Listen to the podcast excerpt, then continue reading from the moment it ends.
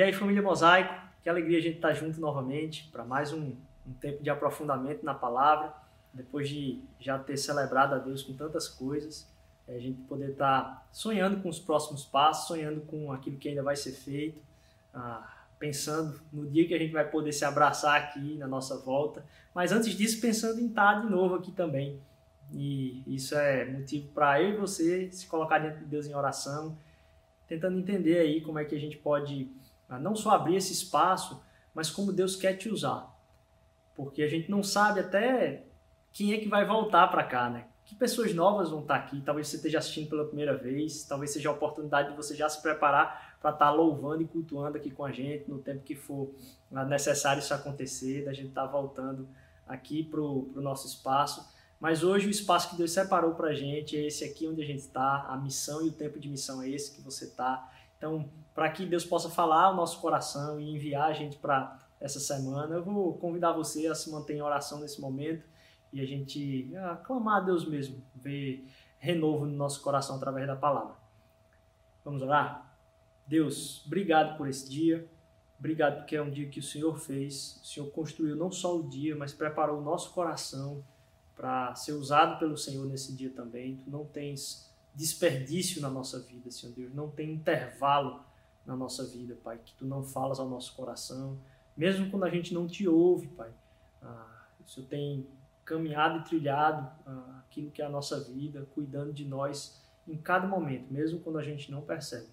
Nos ajuda a notar a tua ação na nossa vida, nos ajuda a apontar para o teu reino, para outras pessoas, para que a gente encontre não só esse lugar de paz, não só a gente tenha paciência, um, pensando na eternidade, mas também a gente olhe para o alvo, que é Cristo Jesus, como modelo de amor, mas também como poder de amor na vida das pessoas. É o que eu te peço em nome de Jesus, amém. Então, continuamos aqui na nossa série Sopro, Deus em Movimento, e a gente tem visto ele se movimentar e falar sobre tempos específicos na nossa vida e também sobre cada uma das características do fruto sobre amor, sobre alegria, sobre paz. Agora, uma semana com o Rogerinho sobre paciência e falando de paciência numa perspectiva muito mais ampla do que aquela emergência que a gente fica tratando a paciência, né? Naquela, ó, oh, eu tenho que voltar logo para casa, paciência vinculada a tempos de urgência, de contingência, de uh, pressa uh, emergencial aqui. Isso se dissipa na medida que a gente vai entendendo nosso chamado eterno, nossa morada eterna, nossa, vamos assim, nossa vivência eterna com Deus, os propósitos eternos dele. E aí eu aconselho você a revisitar as pregações e tá, estar com elas lá no podcast, também no YouTube, para você buscar. E a gente continua então falando de um mesmo tema, num aprofundamento ah, cada vez em uma das características e às vezes a gente trabalhando e costurando um, alguns tópicos laterais que são tratados aí na carta de Paulo aos Gálatas e em outras cartas de Paulo. E é o que a gente vai fazer aqui hoje. A gente vai falar aqui hoje sobre como trazer um aspecto do crescimento dentro de tudo que a gente viu até agora. A gente já chegou numa etapa aqui de ver aí, ó, quatro dessas características. E aí a gente trata hoje no aspecto do crescimento e para isso eu vou convidar você a ler comigo de novo o texto que está lá em Gálatas, capítulo 5, versículos de 22 a 25. Mas o fruto do Espírito é amor, alegria, paz, paciência, amabilidade, bondade, fidelidade, mansidão e domínio próprio. Contra estas coisas não há lei. Os que pertencem a Cristo Jesus crucificaram a carne, com as suas paixões e desejos. Se vivemos pelo Espírito, andemos também pelo Espírito. A gente vem tratando disso na, na trajetória aqui de falar, olha, a relação com Deus é uma relação de movimento. Ele não quer simplesmente que a gente confie e acredite nos conteúdos corretos. Não, a identidade cristã está atrelada a um movimento cristão. E a gente vai falar em profundidade disso um pouco mais na frente. Mas cada uma dessas coisas vem tratar na nossa vida um aspecto diferente que talvez, ou muito provavelmente, a gente deixa a desejar em cada um deles. E pensar sobre isso na perspectiva de quem a gente é, nos coloca nos imaginando como deveríamos ser. para onde a gente devia se mover. Por isso que a gente escolheu o, nome da, da série Deus é, como um movimento, é um sopro. Porque é, poxa, num tempo de renovo desse assim, de mudança, ao que, que a gente tem que se fincar, que fundamentos a gente precisa restabelecer na nossa vida e apontar para eles. Independentemente da, das polêmicas, como a gente viu, cada semana é uma polêmica diferente que vai estar tá aí. E no meio dessas polêmicas, qual o fundamento que a gente tem que se firmar para lidar com todas elas? O que é que tem que estar, tá, assim, deve estar tá sendo construído? Que as pessoas precisam entender, então, é que essa teologia da fraqueza devia produzir em nós um aprofundamento naquilo que somos falhos também. De que, a, a, ao perceber que Deus chamou aqueles que são fracos, a gente vai ver isso um pouco mais à frente aqui. Que Deus está relacionado, então, entendendo essa distância entre aquilo que eu deveria ser e o que o fruto do Espírito devia gerar na minha vida, ou que deveria ser revelado na minha vida, e aquilo que eu estou vivendo hoje. Como é tão distante a gente perceber que a igreja tem vivenciado, vamos dizer assim, aprender e mostrar a santidade numa perspectiva, olha, vejam como eu deveria ser. Percebam como vocês deveriam se comportar. Quando, na verdade, quando Jesus está falando lá em Mateus, ah, olha, vocês são sal, vocês são luz. Não era para a gente estar dizendo, veja como eu deveria ser. Mas ser uma coisa visível na sua vida e na minha vida. Alguém cheio de amor, alguém alegre, alguém cheio de paz, de paciência. Que isso é visível antes de qualquer coisa. E eu não estou dizendo aqui que você não tem que pregar. Mas a pregação é a resposta de quem você é. Não é para você chegar dizendo, olha, então, tem uma pessoa aqui que eu queria te apresentar, é Jesus. Porque a pessoa vai dizer, e tu conhece ela? Porque parece que tu não conhece não. A vida que tu leva não faz sentido não. Se tu vai me apresentar uma pessoa que te transformou nisso aí, tô fora. Mas não. A gente produzir, como a gente tem falado, um, um, não um, pensar nas belezas da vida, mas viver uma vida cheia de beleza o fruto sendo gerado em nós, revelado através de nós. E quando as pessoas perguntarem, cara, como é que tu se mantém tão paciente? Aí você poder falar. E sabe como você fala? Através dessa teologia da fraqueza. Eu queria que você ah, lesse comigo aqui mais um texto que está lá em 1 Coríntios, no capítulo 1, versículo 26 ao 29. Diz o seguinte: Irmãos, pensem no que vocês eram quando foram chamados. Pensem então é, em quem vocês eram sem Jesus. Poucos eram sábios segundo os padrões do mundo, poucos eram poderosos, poucos eram de nobre nascimento. Mas Deus escolheu o que para o mundo é loucura, para envergonhar os sábios. Escolheu o que para o mundo era fraqueza, para envergonhar o que é forte. Ele escolheu o que para o mundo é insignificante, desprezado e o que nada é, para reduzir a nada o que é, a fim de que ninguém se vanglorie diante dele. Deus escolheu as coisas que não são para reduzir ao pó as que são. E eu costumo entender, a gente precisaria aprofundar muito mais numa teologia bíblica aqui a respeito ah, do poder maligno sobre os poderes do mundo, mas ah, ao você perceber o, o pecado envolvido nas posições de poder. Ao você perceber como as pessoas ah, ah, falam, né? Olha, o poder corrompe. Na verdade, há, um, algo manifestando aquilo que é a corrupção do coração humano através de posições de destaque. Então, a busca por esse caminho de subida para revelar uma coisa horrorosa. Quando as pessoas alcançam ponto do caminho de subida, o exemplo se transforma. Ele cai, ele murcha, ele fica podre. Deus quer revelar um caminho contrário. Que a gente busque o caminho de servidão. Que a gente busque ah, alguém que não é arrogante em posições de poder, mas alguém que manifesta muito mais a alegria, a humildade, a paz no meio disso tudo. Para que a gente elimine aquilo que dizem sobre as coisas que são. Eu disse: olha, você para exercer sua função de liderança, você precisa ser assim, assim, assim, assim. E aí você vai ter voltando no seu coração. Eita, eu preciso trazer à tona é aquilo que está lá na palavra sobre o que não há lei sobre. Não tem lei sobre isso. Isso aqui é condição final e absoluta. Eu preciso ser alguém que manifesta o amor de Deus. Então eu não posso falar com meus funcionários, com as pessoas com as quais eu me relaciono, como se houvesse vínculo de posições maiores e menores, mas falar sempre em amor. Em uma situação conflituosa, eu não costumo, como a gente falou, justificar as minhas ações, mas fundamentar o meu caráter. Para que mesmo numa situação onde alguém me desonrou, me ofendeu, eu consiga responder àquela pessoa em amor. Não porque eu sou assim, mas porque eu sei que dentro de mim tem um poder que é capaz de me fazer agir dessa forma. Eu consigo e você consegue, pelo poder do Espírito, responder amorosamente a uma ofensa. Há esse poder em você. E a gente poder lidar com as situações da vida a partir disso. Mas, de novo, eu estou falando aqui de uma percepção de fraqueza.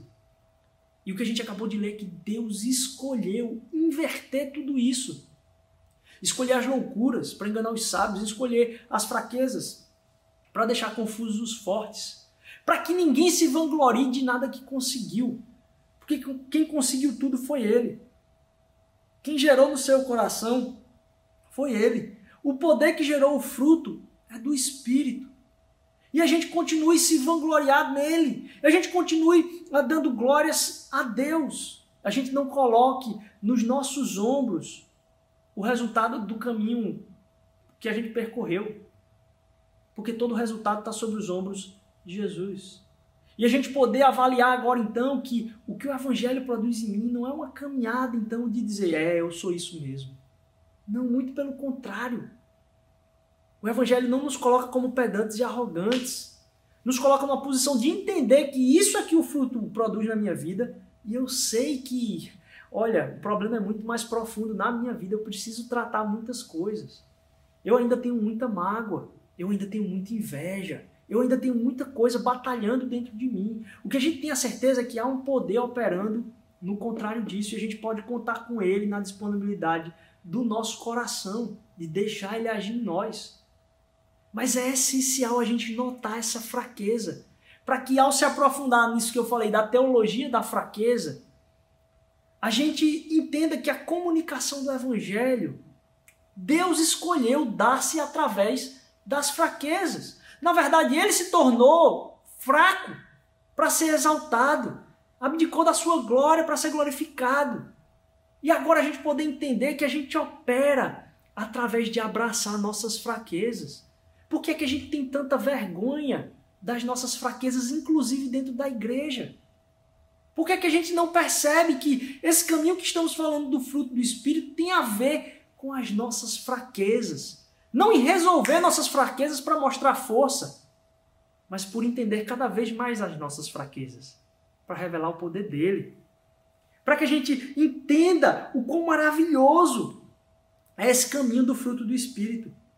Mas a gente saiba cada vez mais da nossa falha há hoje, na verdade, um desentendimento do Evangelho. Estava vendo recentemente um vídeo de alguém ah, ah, desconstruindo, vamos dizer assim, o poder da Bíblia, desconstruindo ah, como o cristianismo funciona de uma forma arrogante e tal. E a forma como a pessoa estava gastando ali, sei lá, uma hora fazendo isso, era criticando uma coisa que não é o Evangelho, criticando uma coisa que não é o cristianismo. Talvez a gente ainda assume que as pessoas entendem o que é o poucos eram sábios segundo os padrões humanos. A escolha da fraqueza para inverter isso. Então, quando a gente fala de ambição, a gente está tratando muito de excelência. Nessa história do avô, então, ou da avó, os netos reconhecerem: meu avô foi realmente uma pessoa de oração. Essa é uma pessoa ambiciosa, que talvez no chamado de Deus seja revela para as pessoas que você é uma pessoa de oração. Tem ambição nisso. Porque ambição não tem a ver com ser melhor que. Mas é Deus tirando o melhor de você. Recentemente a gente teve aí a, a, a celebração do aniversário de um jogador de basquete muito famoso chamado Kobe Bryant. E cada vez mais eu pude, ah, tenho podido admirar aquilo que foi chamado de a vocação dele, apesar ah, de algumas coisas na sua vida. Um reflexo daquilo que Deus quer tratar na vida de muitos cristãos sobre excelência. Que em nome de, de tentar parecer humilde, é uma falsa humildade, cheia de vontade de reconhecimento, de mostrar força. E a gente às vezes confunde como se ambição fosse arrogância. Não. Se você tem ambição de servir a Deus, não é de ser melhor do que os outros, mas é tirar o melhor de si mesmo e dar o seu melhor para os outros. Da gente entender que o que Deus está tratando é esse caminho de descida, de servir mais. E se você tem que servir mais, Deus quer extrair o melhor de você. Você ser o melhor de você para o outro, não para você os cursos, os coaches, tá todo mundo tentando ah, moldar na sua vida aí. É um negócio, ah, você tem que crescer, cara. Você pode crescer, você pode ser maior. Deus depositou uma grandeza em você tão fantástica, meu irmão. Mas é para que você seja ainda menor. Não confundindo isso com a falsa humildade, mas tendo uma ambição de excelência ainda maior, de não perder tempo de servir a Deus entendendo que a sua fraqueza é poderosa. Exponde, eu estava falando da vida do Kobe Bryant, ah, onde ele atingiu alguns momentos da vida que foram cruciais de muito fracasso na vida dele. Ele não era o melhor jogador. Você olha para a vida do Kobe Bryant, quem entende de basquete aqui, você sabe que naturalmente ele não é esse cara fantástico.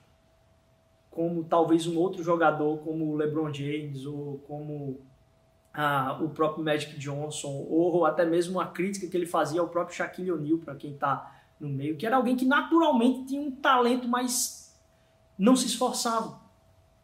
E o Kobe Bryant fala de um tempo na vida dele em que ele foi passar um acampamento de jogadores adolescentes, e esse acampamento fez com que ele passasse um tempão, acho que um mês, sem fazer uma cesta. Ele voltou muito frustrado para casa, devia ter uns 13 anos. E ele começou a entender uma coisa. Ele disse: rapaz, eu sou tão meio fraco mesmo. E se eu me aplicar todos os dias a melhorar um pouco? Se eu melhorar um pouco todos os dias, o que é que, que, é que eu vou me tornar? Os meus colegas estão vindo treinar que eles são muito melhores que eu. Eles são muito melhores que eu, mas eles treinam duas vezes na semana. Se eu der o tempo, cada dia melhorando, o que é que isso pode fazer na minha vida? O resultado é que em menos de dois anos, ele já estava sendo considerado o melhor não só do colégio, mas da região. Em pouco tempo, aquele trabalho diário, de cada dia, de melhora diária, fez com que ele chegasse ao topo do tempo lá do, do ensino médio, sendo escolhido como um dos craques. E quando entrou, o tempo de crescimento dele, apesar de ser prodígio já, devido a toda essa entrega, fez com que houvesse um crescimento dele constante na sua carreira. Com algumas inter, intervenções, mas inclusive nas intervenções como sendo ah, um reflexo, um testemunho em cada derrota, dizer: é, ok, a gente foi derrotado, mas não tem problema, amanhã eu vou me esforçar de novo. Amanhã eu vou colocar de novo em prática aquilo que eu acredito. E o que me, me, me impacta é como o exemplo de esforço é o que ficou muito mais do que um craque. Muitas pessoas consideram ele talvez um dos melhores jogadores da história. Talvez em todos os rankings ele não fica fora não da história assim de jogadores os melhores. Mas o que mais impacta a vida das pessoas é o quanto a perseverança e a constância e a entrega e o serviço às outras pessoas impactou não só o time dele, a liga, a formação de jogadores jovens, talvez demais, e a formação, inclusive, uh, do, da liga feminina, como tendo agora um, alguém que se devotou a fazê-las uh, crescer no âmbito nacional enquanto propaganda pela presença dele. Mas a presença de alguém que não era aquele que era o mais forte, mas era alguém que se devotava ao crescimento contínuo a restauração. E eu acho que a vida cristã tem um pouco de entender isso, que não é para a gente se entender como forte, mas é para a gente se entender como sendo trabalhado por Deus a cada dia. Já imaginou se você se deixar ser restaurado por Jesus todos os dias da sua vida? O que é que o Espírito não pode produzir na sua vida? Não para você, mas através de você para outras pessoas. Para que você não se apegue à sua grandeza, mas para que você se apegue à sua fraqueza, entendendo que a sua fraqueza não é para te deixar irrelevante no mundo, mas para que você entenda cada vez mais o que Deus pode fazer na sua vida. Porque não é você que faz, é Ele que faz. E através da sua fraqueza e com compromisso diário de devotar a graça e a misericórdia de Jesus, você imaginar o que é que Ele pode ah, levar a sua vida a, a, a preencher-se de alegria, de amor, de paz, de paciência. E a revelar um Deus que é transformador. Para que você, como num caso como esse, onde a gente se devota a algo que, olha, ok, eu vou trabalhar aqui nas minhas fraquezas, se deixando ser trabalhado por Deus. Para, de alguma forma, revelar esse Deus grandioso e o poder dele na minha vida. E não o quão poderoso eu sou.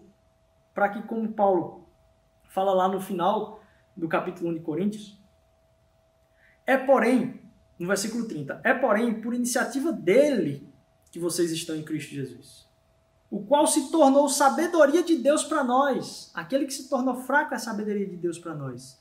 Isto, isto, é, justiça, santidade e redenção.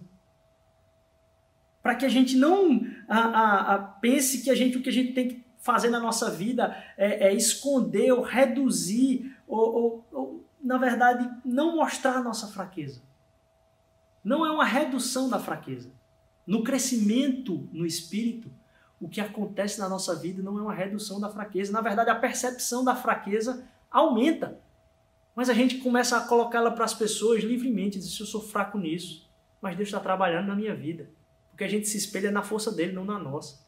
Não havendo então essa redução da nossa fraqueza, mas uma revolução através da nossa fraqueza. Se colocando como fraco, entendendo que ele é poderoso para trazer ainda mais revolução na nossa vida mostrando através da nossa fraqueza uma ambição ainda maior. Não de ser melhor que ninguém, mas de tirar o melhor de nós para os outros. Tirar de nós para os outros. E não foi isso que Jesus fez.